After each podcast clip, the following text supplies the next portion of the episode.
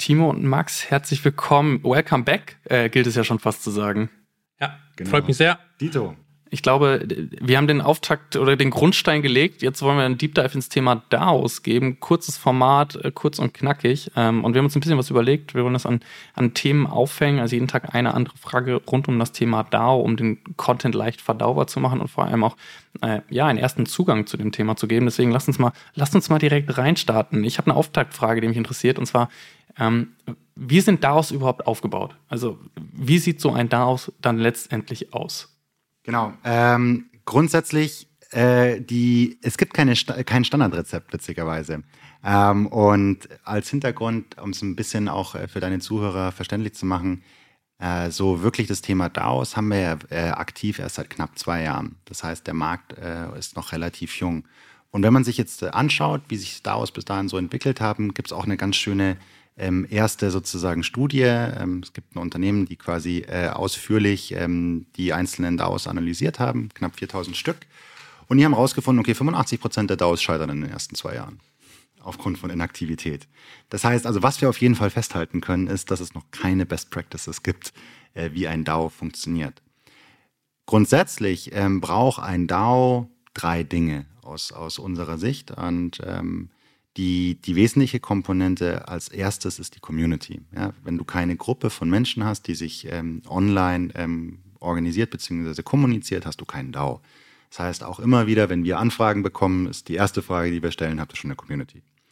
Ähm, der zweite Punkt ist ähm, die Organisation. Also wie organisiert sich diese Community, auch eben Governance genannt?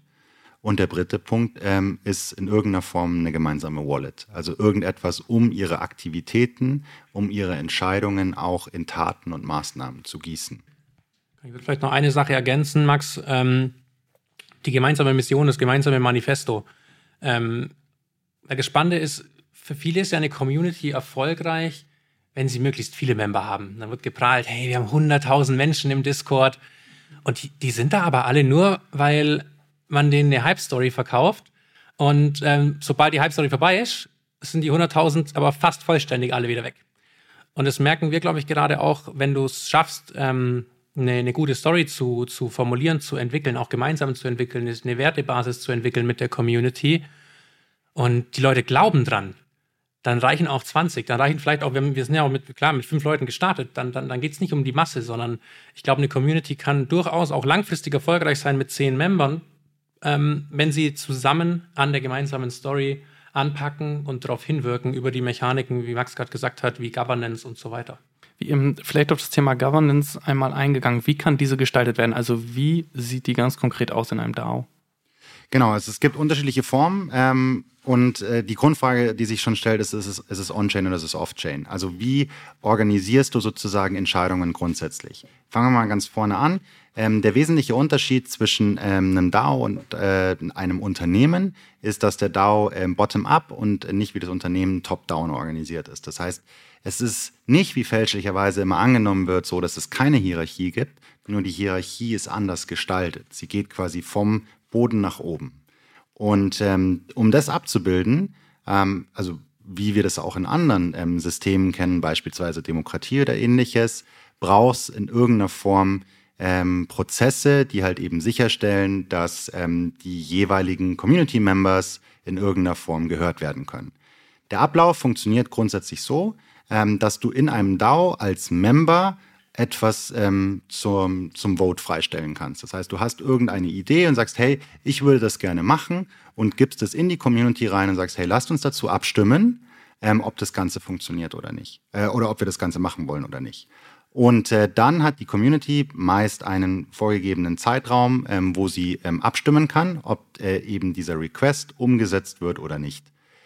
Eine kleine ähm, sozusagen Feinheit dabei ist noch, dass ähm, viele DAOs ein Quorum definieren. Das heißt, es wird definiert, ähm, wie viele Leute der Community mindestens abgestimmt haben müssen, damit diese Abstimmung Gültigkeit besitzt. Und that's basically it. Wir können ja mal kurz ein ganz plakatives Beispiel machen, wie wir es auch leben, weil wir, wir aktiv schon mit Abstimmungen auch arbeiten bei uns in der Twire DAO. Das heißt beispielsweise, was Max meinte, mit, mit Vorschlägen und Ideen einbringen. Wenn wir, wir sind ja eine Service-DAO, das heißt, wir bieten Services an, wir setzen NFT- und DAO-Projekte um. Ähm, wenn eine Kundenanfrage reinkommt und wir so einen ersten Draft des Angebots erstellt haben, dann ähm, wird der mit einer, mit einer ersten Informationsdichte, also wie viel Budget steht zum Beispiel dahinter, wie viel Zeit fällt an, welche Skills brauchen wir, der Community zum Voting gestellt. Und dann geht es erstmal darum, hey, wollen wir den Auftrag überhaupt annehmen als Community? Oder sagen wir beispielsweise, ähm, wollen wir nicht unterstützen, äh, zum Beispiel. Also gibt ja allerhand äh, Gründe, wieso man auch ein Projekt ablehnen kann. Und ähm, erst wenn das Voting der Community erfolgreich ist, geht das finale Angebot an den Kunden. Dasselbe ist dann, wenn es darum geht, wer macht eigentlich den Projektleiter für das Projekt. Ähm, da sich, äh, kann sich erstmal jeder Member in der Community ähm, zur Wahl aufstellen lassen und äh, schreibt dann einen kleinen Bewerbungstext und wieso er denkt, dass ähm, oder sie denkt, äh, sie ist die richtige Person für die Projektleiterrolle auf dem Projekt. Und ähm, dann geht es ins, Abstimm ins Abstimmungs, äh, in den Abstimmungsprozess und anschließend äh, wird die Crew bestimmt, beziehungsweise zusammen äh, durch den Projektleiter, bei uns heißen die Captains, ähm, ausgewählt. Und die Bezahlung äh, läuft dann auch proportional zur Beteiligung im Projekt. Genau, also grundsätzlich, wir haben da ein bisschen ähm, umfangreicheren oder äh, ausgefalleneren Mechanismus entwickelt. Das heißt, grundsätzlich war die Kernidee, die wir hatten, ähm, eine Organisation, äh, Unternehmen, wie auch immer, ähm, als äh, Game zu designen. Das heißt, äh, wir wollten einen Weg schaffen, wie wir unsere Member maximal äh, motivieren können, auch an den Projekten teilzuhaben und ähm, Spaß zu haben. Dementsprechend haben wir ein Level-System eingeführt das heißt, äh, wir leveln Projekte nach ihrer Komplexität, also nach dem Komplexitätsgrad, um genau zu sein. Und ähm, je nachdem, äh, was dieses Level des Projektes ist, gibt es eine unterschiedliche Anzahl an Tokens, die für dieses Projekt ausgegeben wird. Und ähm, basierend auf deinem Anteil in diesem Projektteam bekommst du eben einen Anteil ähm, von Tokens für dieses Projekt. Top. Jungs, danke euch. Sehr gerne.